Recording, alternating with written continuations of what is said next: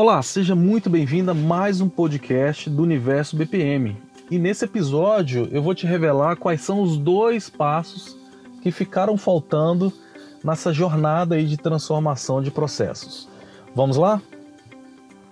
É o seguinte, recapitulando um pouquinho aqui, só para a gente não perder aí o, o, o raciocínio, né, o fio da meada, é o seguinte, nós falamos no episódio anterior sobre os cinco passos para a gente iniciar esse processo de transformação.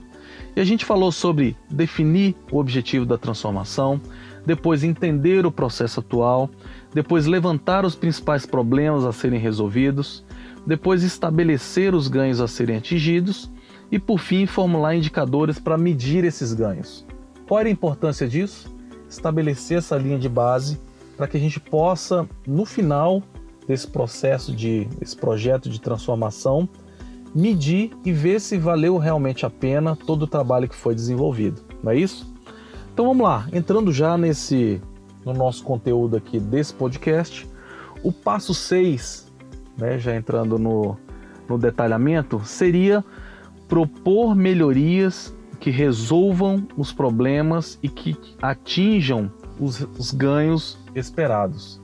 Esse momento é de extrema importância, onde no, na, na primeira parte a gente estabeleceu basicamente para onde a gente quer ir, onde é a gente quer chegar, quais, quais os resultados que a gente deseja atingir.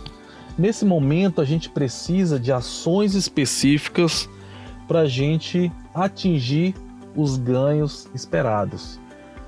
Por fim, né, só para a gente entender um pouquinho melhor. Então, se a gente tem ali uma, uma, a gente quer atingir como ganho um aumento de receita, um aumento de vendas em determinado período, nesse momento aqui a gente vai falar assim, boa, eu preciso na no âmbito aqui de pessoal capacitar melhor os meus vendedores para é, abordar de uma forma diferente os meus clientes.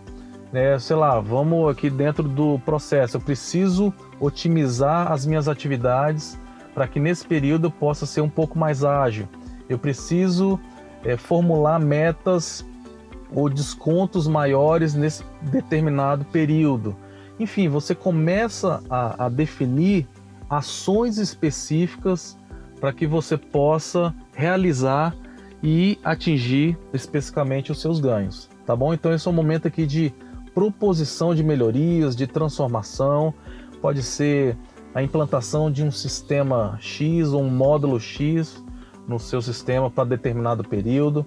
Então é um momento realmente de formulação. Bom, nesse momento você terminado essa dinâmica aí de explanação de ideias, de proposições, a gente vai entrar no próximo passo que é o seguinte: selecionar as melhorias ou as propostas que serão implementadas nesse momento.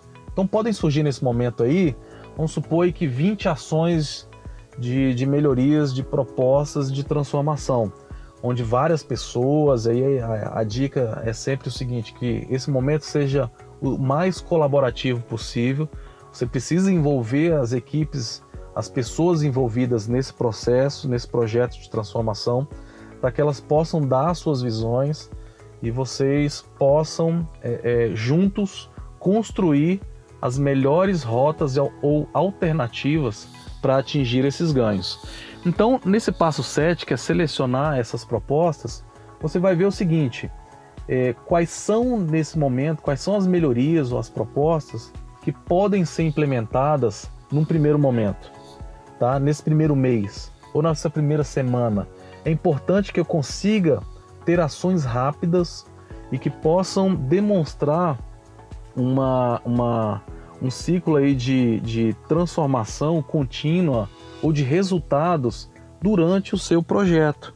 Eu não posso esperar que daqui seis meses, daqui um ano, para poder implementar essas ações ou melhorias que foram propostas. Eu preciso, de, dentro desse conjunto, aí aqui um exemplo, tá? De 20 proposições que foram feitas, é, quais são, eu posso dividir quais são dessas 20, quais que podem ser implementadas gente faz aí um estudo de viabilidade para aquele momento.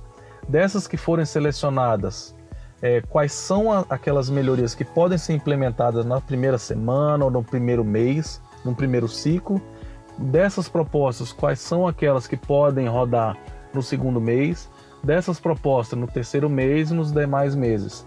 Então é um momento que você faz priorizações de implantação e que o seu projeto não fique parado ali. Ele tem, ele tem que ter essa, essa, essa demonstração que realmente ele está sendo implementado de forma é, em ciclos curtos, mas com resultados perceptíveis por toda a organização. Tá? Com isso a gente fecha aí um ciclo de transformação do nosso sete passos.